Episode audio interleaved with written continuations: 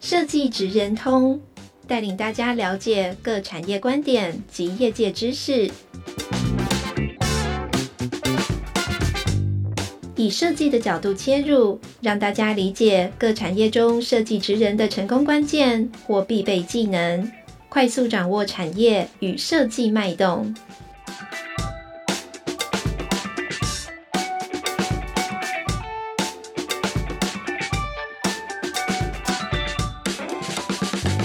各位听众，大家好，欢迎来到设计职人通 Podcast 频道。我是台湾设计研究院国际发展组洪明正。我们今天非常高兴的邀请到我们的这个泰国达人魏雅娟，哦，来跟我们谈谈泰国设计的新浪潮。那我们先让雅娟来跟来宾、跟听众朋友来打声招呼。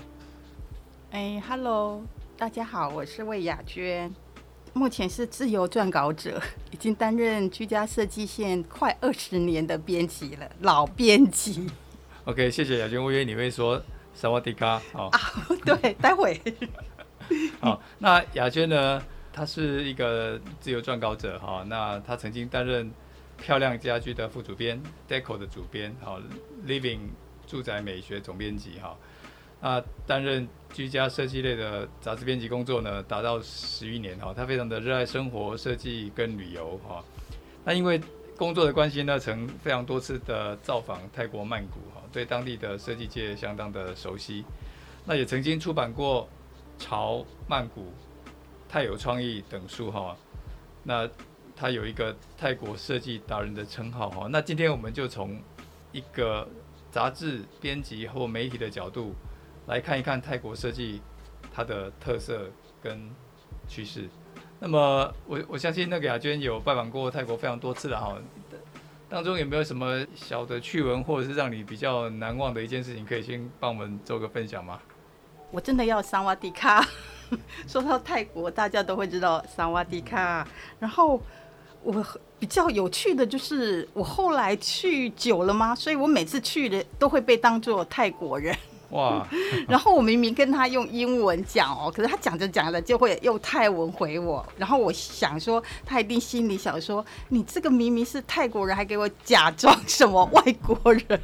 我觉得他应该是这样，所以我为了这个还特特地去去学。哎，我不是泰国人，我是台湾人的泰文，就是麦菜坤台坤台湾。卖菜就是我们常听到卖菜卖的，那就是不是坤就是人，我不是泰国人，然后坤呆碗，因为泰国的 T 啊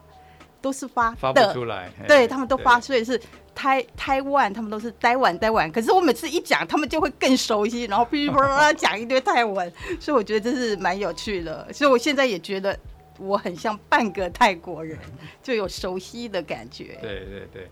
那您去泰国那么多次哈，那从您的著作里面，我们发现您对于泰国的创意美学，呃，非常有见地了哈。那你可不可以谈一谈你当初为什么会迷上泰国的创意美学？那是有什么样的机缘哈，或者是什么样的一个机会，让你喜欢上呃泰国的这些创意？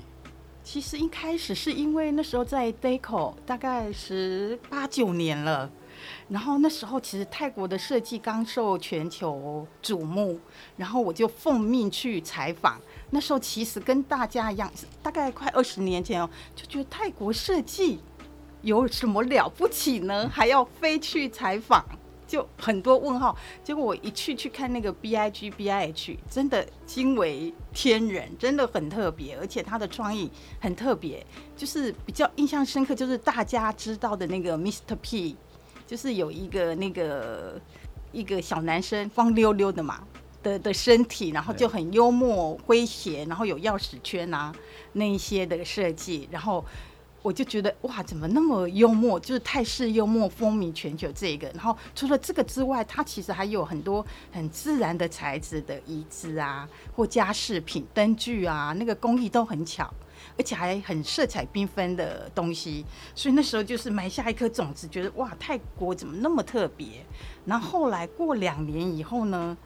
就不知道怎样，就忽然觉得，哎、泰国好像可以出一本设计类、创意类的书。那时候其实都还没有人，可是我自己就异想天开，然后那时候就离职喽，真的离职，然后就嘣去泰国住了。那时候泰国的观光签证一次最多可以住一个月，然后我就真的去住一个月，然后去了三次，然后就自己。那时候其实我之前是在展览有看到一本泰国杂志，是巴郎神，那个就是 House and Garden 的意思，就是一本纯泰国泰文的杂志哦。然后那个个案啊，那个房子啊，那个家具，那个介绍真的很特别，很好看。然后。我那时候回来，我记得我就真的鼓足勇气，有打电话到那个公司。其实我的英文不是很好，就是基本沟通而已，不像洪组长英文是啪啦啪啦的。我是基本沟通 OK，可是我觉得我有那个热忱吧，我就有打打一通电话去跟那个，反正他们就是转转转转转到有一个 Jeremy，他那时候刚好从美国回来，然后他会唯一就是英文比较好的人，就是有联系上，然后我们就开始 email 沟通。所以我去的时候，我想说他跟我一样是设计类杂志线的人嘛，所以我就透过他，然后就真的有去拜访他。就是我想出书，然后又一个月也没事啊，然后我就去拜访他，然后透过他，然后他也有找 Room，就是他们另外一本杂志的比较年轻的一个女生，她的 nickname 就是小名叫，因为泰国人的名字很长，所以他们很爱取那个 nickname，就是昵称，昵称，那个昵称叫。喷喷，然后他他们两个呢就推荐了很多比较特色的民宿餐厅啊，或设计师让我去采访，然后我也跟着那个 Jeremiah 去采访，因为杂志嘛就是要采访当地的家，然后他找的一个艺术家跟室内设计师的家，那是我第一次真的有到十几十五六年前哦，我真的到泰国人的家去。那个真的很舒服，而且很自然、很淳朴，就是不像我们在台湾看到那种设计师案例，就是用建材或很制式。很，我不是说那个不好，可是那个就是味道不一样。它真的就是人住在里面的生活的 style，它没有昂贵的建材，就是木头啊、水泥啊，可是那个氛围很好。然后我住了一个月，我也是到处去走来走去。然后，其实我住的随便的小旅店附近的小店啊，他们的墙壁都会漆颜色，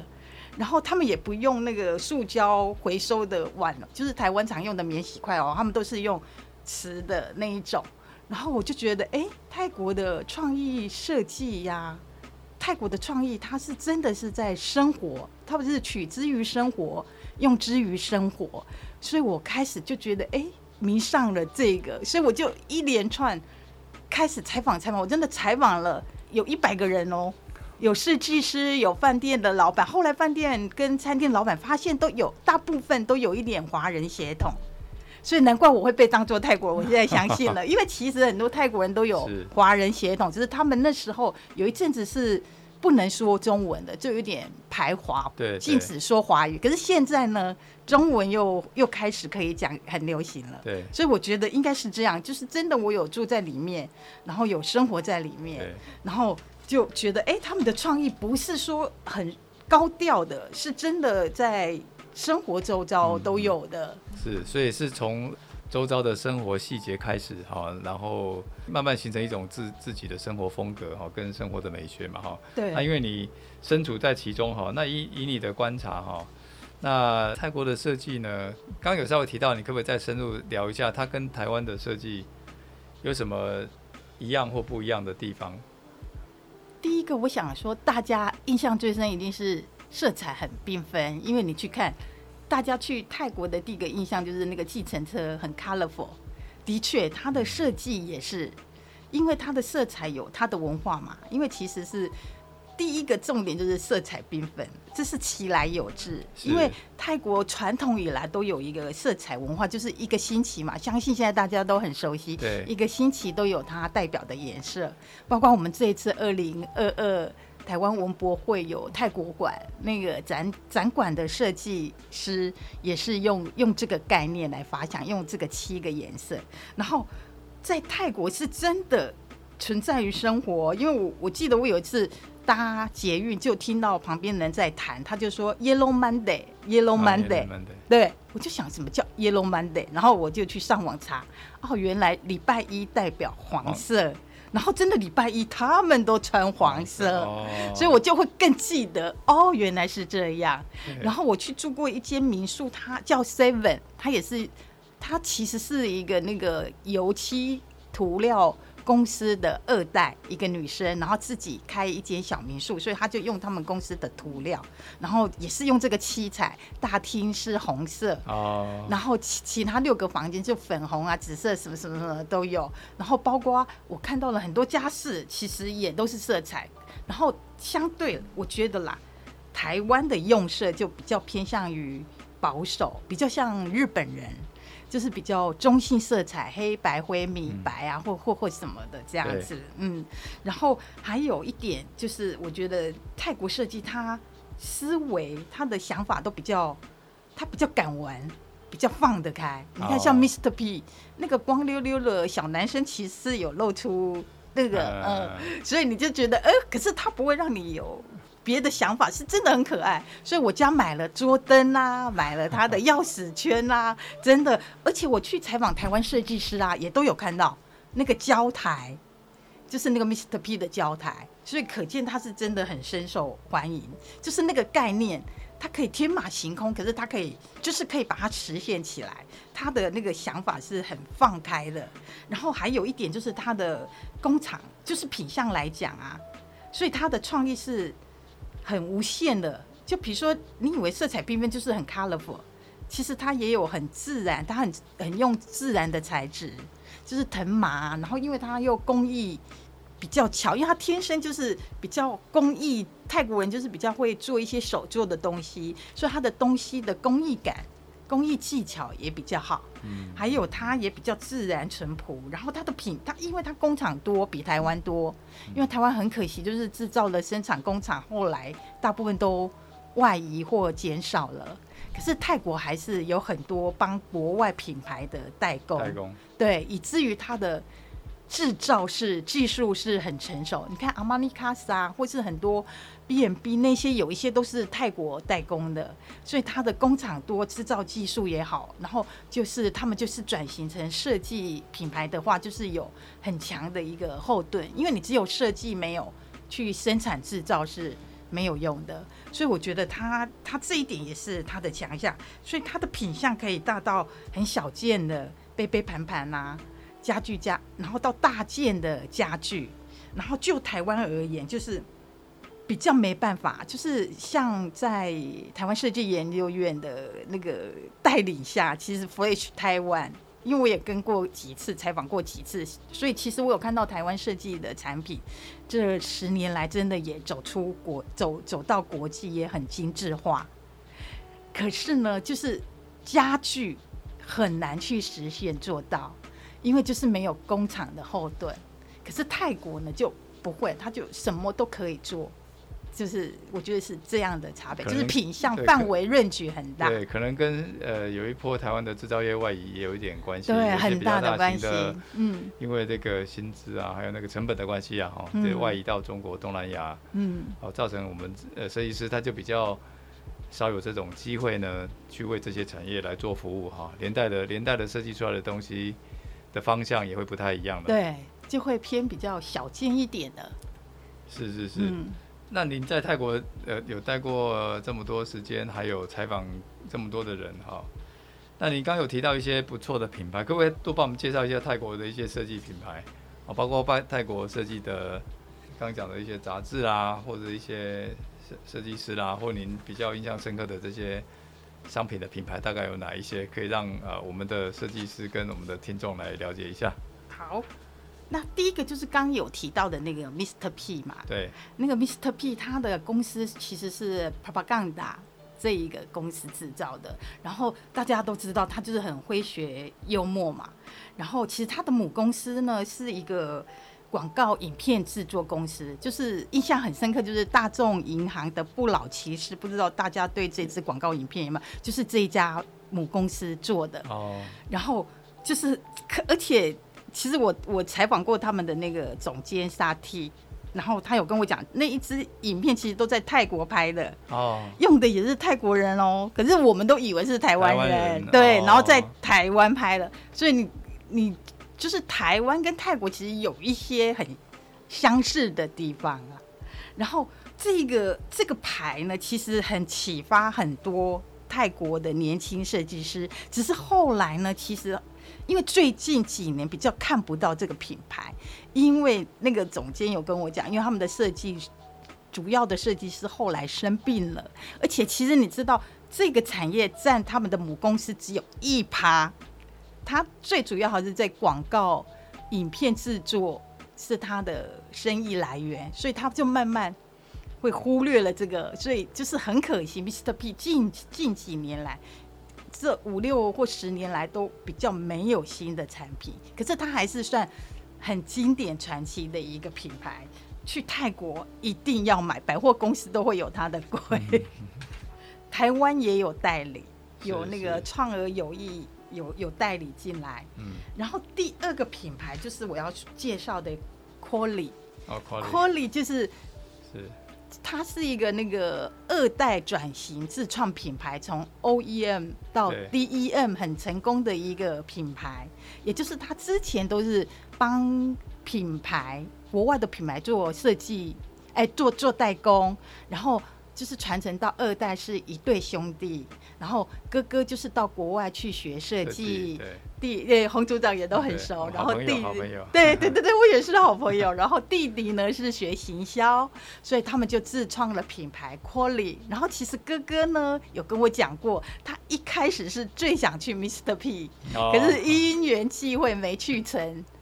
然后可能也有家族企业，所以他他们就创了 Colly，所以他其实有一点点，刚开始有一点点受影响，他也是采用塑料，对，也是要创造生活的惊喜啊美好。可是他走下来这十几年来呢，他更成长更茁壮，他的品相更丰富更多元，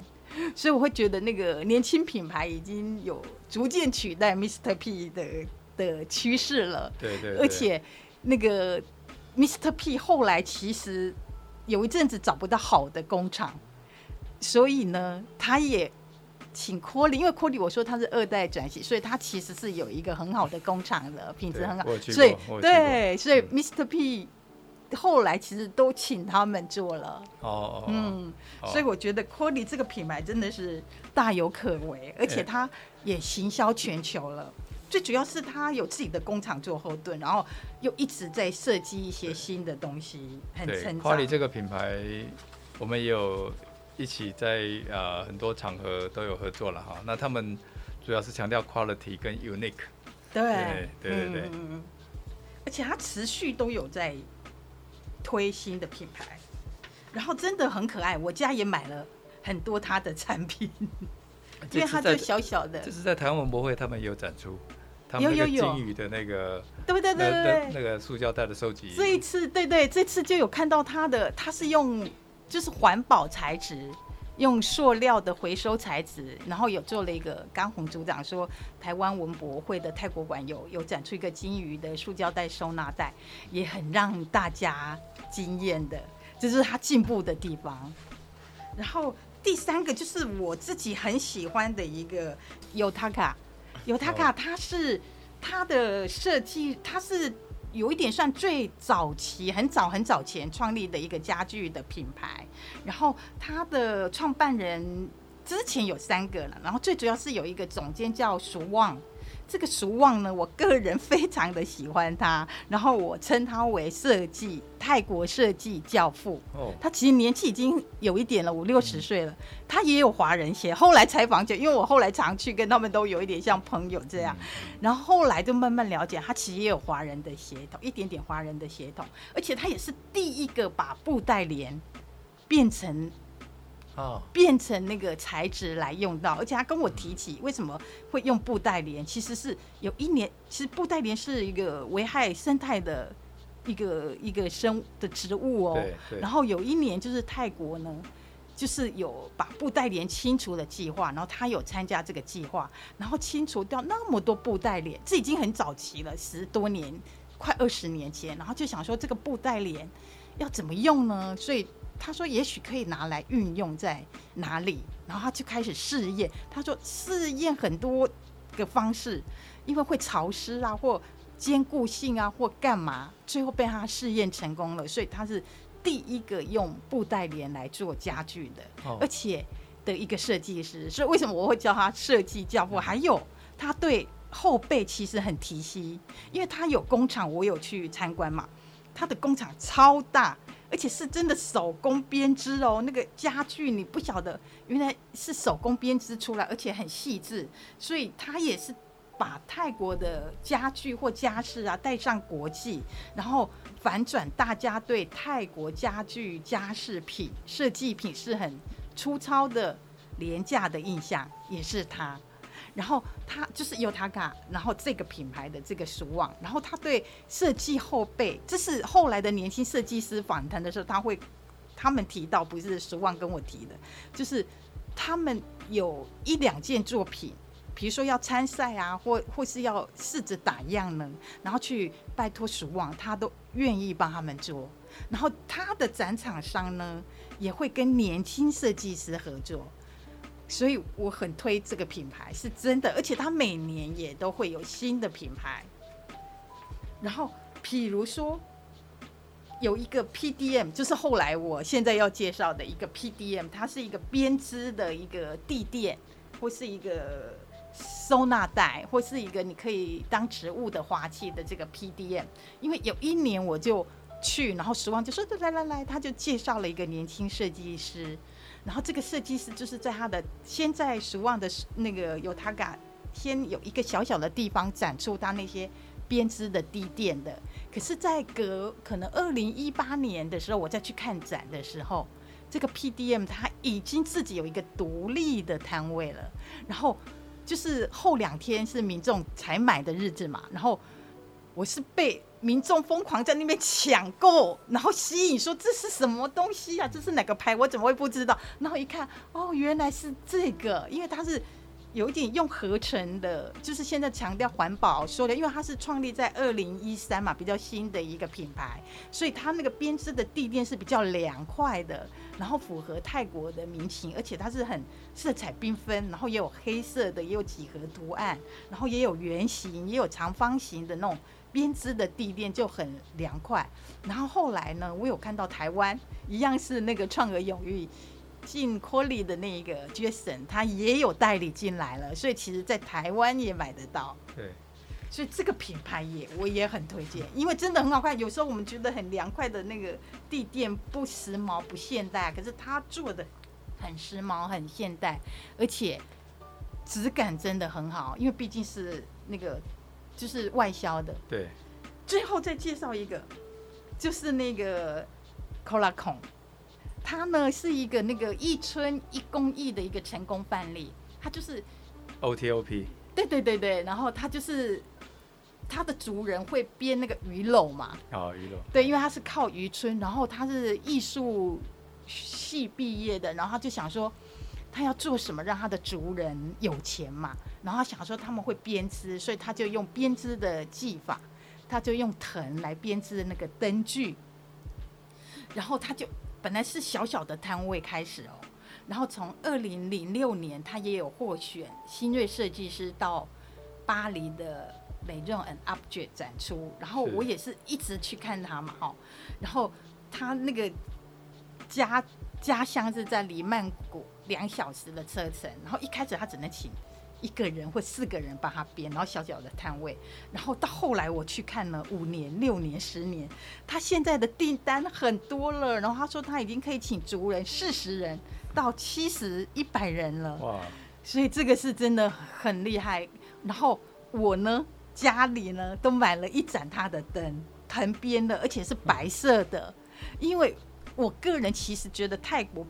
吸引我的不是那种东南亚风味的，而是比较欧洲的那种设计，比较简洁优雅的。所以他把藤编的有白色，我就觉得很好看。而且他说他去现场会听顾客的意见，所以其实之前我看那个灯具的收口是收口啊，会看得到灯，所以我没有买。然后二三年后为什么会买呢？因为我看到他那个灯具的收口看不到灯了。然后我跟他讲，而且也比较小了，因为之前比较大型，因为台湾其实是比较，我家是比较小的，所以我就买。我也跟他讲说啊，你的灯真的有变了。变得比较好，而且收他说有有，他都有听顾客的意见，所以我觉得这是他们设计师会站在第一线听听那个就是 buyer 或者是顾客给他的 feedback，然后他他会去设计改良，因为设计其实有时候是真的是在细节，对你那些细节的改良，就是可以让你更成功、跟进步。所以我觉得他的进步真的是这样，他有时候是就是到中国大陆或杜拜的饭店啊，或设计师就请他去。用他的藤，他可能有规格品，对不对？可是他也可以做大型的，所以他那个弹性，就是泰国的设计是很很弹性，很弹性的。就是它规格品可能是这样，可是你要量身定做。他说有一个中国大陆的一个别墅室内设计，有从很高的挑高的空间，他就帮他做的那个藤的。艺术或壁灯就是很大件，所以他也可以做到很大件，很漂亮。所以从从生活出发哈，然后产品的品牌也可以结合室内设计空间，对，做一个做一个延伸哈。那这个等于是，其实呃等于等于是我们以上听的这几个品牌都非常具有啊泰国的意象哈，泰国的风味哈。嗯，那那这些呃这些商品通常在泰国是会在哪些地方看得到呢？所以。所以接下来我们也请相信雅娟跟我们分享一下，有一些呃地方是泰国不能够错过的这个设计可以朝圣的地点。我们知道泰国它是一个观光大国嘛，那也结合了很多地方，它也结合了设计还有文创商品，慢慢发展发展成一个观光的一个地点哈。那我们传统上面当然我们要看到他们的一些好的商品，都是在他们的那个 Sukhumvit 那条大道上面。也有很多 shopping mall 的集合的地点嘛。那那我知道，那 B I B I G B I H 最近也前几年转型成 Bangkok Style 哈，结合了更多的品牌嘛哈，可以去看。那他们有很多新的那个 shopping mall 在胶皮河也边的，原来的叫做 River 是不是？对，Asiatic 哈，然后还有一个夜市吗？对对对，然后还有一个还有一个 Icon。对对，Icon。对 Icon，那。Shopping Mall 大对对对，都给人家印象深刻。那就您的观察来讲的话，泰国有哪些不能错过的这个设计朝圣点？那这些点有什么特色？也简单跟我们分享一下。哇，洪组长也都泰国通了。刚讲的那个百货公司就是那个不可以错过的。其实你不要以为就是到泰国看设计啊，就是我刚说的，其实他在生活周遭，所以不可以错过的一定是市集、夜市。市集就是加都加了啊，加都加对，加都加。然后如果你怕热的话，就是晚上去 Asiatic，Asiatic。然后它旁边现在呢，对面呐有开一个刚说的 Icon 那个大型的百货公司，真的超级大，里面还有水上市，就是水上市场的那个概念。是。然后还有一个那个火车夜。火车夜市，火车这个也可以去复古的，然后再来第二个，这是市集跟夜市嘛，一定要去的。对。再来第二个就是百货公司，也一定要去看。然后就是沈阳，你刚洪组长讲的是那个 Sukhumvit 那一条路嘛？对。那条路就是有 Emporium，就是以前 TCDC 在的地方嘛，六楼的地方。TCDC 现在搬家了啦。然后可是这个 Emporium 也有。改装了嘛，然后因为它的对面有一个那个这个很难念的 Emporium 嘛，就是有一个波浪形的白色山洞制造的 shopping mall，哦，这个也很值得参观。而且那个那个沈阳区那边呢，就是从沈阳 Discovery 嘛，这个它其实泰国的百货公司很常改装，我觉得这是。跟台湾是台湾的百货公司不一样的地方，而且泰国的百货公司的四五楼通常都会有一些他们的设计的用的家具家饰店，所以可以到这里看。比如像沈阳 Discovery，就是有请日本那个 Nendo Nendo 佐藤大设计改装过，真的很好看，很特别。外观就是方盒子，方盒子，然后四五，然后跟那个它的旁边是那个沈阳 Center 是可以通的，因为这两栋是比较年轻的，都会。四五楼就是那个品牌，整个服饰啊、家具家饰啊、餐厅都是比较年轻的 feel，而且它也常常在改装。然后再来什么三阳帕拉冈啊，Cent Central World 这个都可以，都可以去。然后 Sukhumvit 的就是刚介绍的那个嘛，哈，那 Emporium 跟了 M Quality 这这两栋，然后再来一定要去的就是 TCDC 泰国设计创意中心，而且是他搬家了，他是那个二零一七年从那个。Emporium 那个百货公司，大家很熟悉的那个地方，他搬到了一个叫我用中文好了翻译过来，石龙军路的邮政总局大楼旧址。我二零一九年十月疫情前终于有望去看到一次，真的比之前大太多了。而且他请了一个，也是我有采访过的一个很优秀的一个建筑团队。来做那个就是 Department of Architecture 来做一个改造，所以那个设计整个很大很漂亮啊，有餐厅一样，有图书馆，有材料图书馆通通有，而且它的六楼是顶楼，有有空中花园，你可以眺望附近的旧城区的，所以这个一定要去看，就是那个搬新家的 TCDC 会给你不一样的氛围。再来还有一个是 CDC。CDC 就是一个那个比较郊外地区的，对对对，比较远的，它是一个家具设计中心。我以为它那么远，早期去有一点空，可是后来去呢，发现他的餐厅开的对更多家，而且很特，尤其有一家那个 I Love You 餐厅。我现在后来每次去曼谷几乎都会去，是为了去 I Love You 看它的装潢，吃它的美食，而且这里的家具。有泰国的品牌，也有国外的品牌，所以你都可以看得到。所以西地而且他后来晚上就是周六周日有市集哦，他也做四级，所以我觉得就是泰国人很会变通，就是所以才会让你很惊奇，他常常变来变去。我还有一个点哦，The Drum Factory，这一个呢是其实是有那个叶玉卿啊，有俊就是大家很熟悉的那个。在曼谷有开饭店的那个，第一次是他跟我推荐说，哎，有一个也好几年前，他说，对，那个河的对岸或什么，他有看到一个 The Drum Factory 新开的，建筑师开的吗？对对对对对，哇，你有没有去过？有有有去看哦，有有去拜访那个建筑师。对对，我也有去带团去跟他交流。这个建筑师其实是之前 TCDC 的旧的哦，旧的在六楼的那个是他们设计的，可是新的呢？搬到邮政总局不是他们，就是另外请那个我刚说的 Department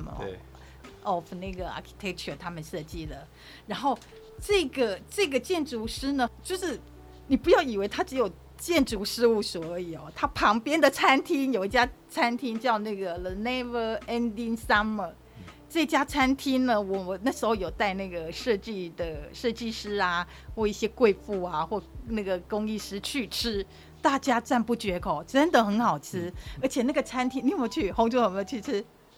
而且那个空间也很漂亮，对，所以去这边，而且它旁边还有一个 Any Room 的门市，家具门市可以看，而且还有咖啡厅，然后还有一些艺术展览空间，对，然后它就在河旁边，在靠河，它又新开了一家餐厅，所以这个。建筑师是真的太厉害，他其实一开始只是想找一个地方做他的建筑事务所，后来发现哎、欸、这里很大，然后就开始慢慢慢慢的开了餐厅，开了咖啡厅，开了一个家具家饰店，还有一个艺术展览厅，所以这个地方推荐大家去。对，泰国发展非常的哎，设计发展非常快了哈。那最后你可不可以？也总结一下，就是说，我们刚谈了这么多泰国的设计啊，包括商品品牌，还有一些相关的地点。那如果是说，呃，对于这个台湾的设计师啊，如果要我有有想要在泰国那边有进一步的发展或跟他们做交流的话，可能有哪些重点可能要注意的哈？或者是说，我们如果要跟泰国的产业合作的话，有没有什么样的一个机会可以可以跟泰国这边进行合作的？哦，诶。首先，我觉得虽然泰国，我们一直觉得他泰国人很亲切啊，就是很和蔼可亲，可是真的泰国还是有坏人，真的有，因为观光客多，所以其实很多犯罪现象还是有，尤其现在又有一些柬埔寨或泰国的那些诈骗什么什么。所以真的，如果你想去泰国呢，一定要很小心，不要随便听信什么人可以帮你介绍工作。我觉得最安全、最好的是透过政府或是公家单位或是学校。来推荐会有合作的单位，对，比如二零一八、二零一九年我十月，就是疫情前我去曼谷看展入住的那个饭店，我就有看到三位哦，台湾设计师在那边实习哦，他们是文藻高雄文藻大学的学生，对，所以其实我相信学校呢跟泰国的合作应该。都以前是根本没看过，现在我们有一些政策上面的，例如南向政策哈，各个部会都会跟泰国这边做紧密的合作，包括设计，应该有。对，台湾设计研究院这边搞不好也有很多机会，所以一定，如果你有心呢，你可以去去问这些比较公家或办公家比较可靠的政府或法人机构或学校来做一个合作。这个我觉得是比较安全的。然后第二个呢，我觉得你可以毛遂自荐的方式，因为这个是你找的嘛，嗯，你可能上网或是真的去泰国看到了，所以这个公司是可靠的。然后你自己去毛遂自荐的，这个是因为其实呢，我就像我不是看的那个泰国杂志，我自己就鼓足勇气去跟他们联络，然后后来也可以有合作的机会，他们还邀请我去看他们的展。巴拉什的，他们也有一个展，很特别。他们的展很好玩，就是比那种外销的展比较不一样，就是很很热闹，很像嘉年华，因为当地人来，所以感觉很好玩。然后他有一年邀请我，还有韩国，还有新加坡，还有中国一个南京来的那个杂志的编辑，我们去交流。就你看，我没有去这样毛遂自荐跟他合作，我就。不可能后来有这样的机会，所以毛遂自荐也是一个方法。而且我还有一次看到，二零零七年我有去过一个饭店，那个饭店很有名，就是很很朴实哦。可是是就是欧洲人很喜欢去的。然后有一年二零零七年，他其实香港人啊，有一个香港人 Donald，他也是毛遂自荐，因为他也是喜欢曼谷，然后想说可能也可以去曼谷。工作，然后他就听说这家饭店，他是念建筑系的哦，然后他听说这家饭店不错，他就去了，然后去了以后不错，他就想要工作，所以他真的去跟那个老板 Rose 谈，然后他真的后来，因为我去采访的时候，他就真的是在那个饭店当管理人，所以毛遂自荐也是个方法，就是你自己去亲眼或看过，虽然后来二零一九我想再去找他的时候，他说。他已经不在那里了，可是他就是娶了泰国一个女孩。他说他在开馄饨店，就是不一样的的路啦，不一定。可是这个也是一个很好的方式，我觉得。OK，好，那谢谢谢雅娟提供呃这么多第一手在泰国的创意设计美学，还有他在生活层面上面的点点滴滴。哈，那希望啊、呃、对我们的这个听众呢，也对泰国设计有更深一层的认识。那我们也希望，呃，以后透过呃台湾创意设计中心，好跟国外的这种设计交流，能够多和其他的国家，啊建立实质的合作关系，来扩大我们的这个设计师跟这个设计圈的国际视野。那么今天非常谢谢雅健来接受我们的采访，谢谢你，谢谢，谢谢洪组长。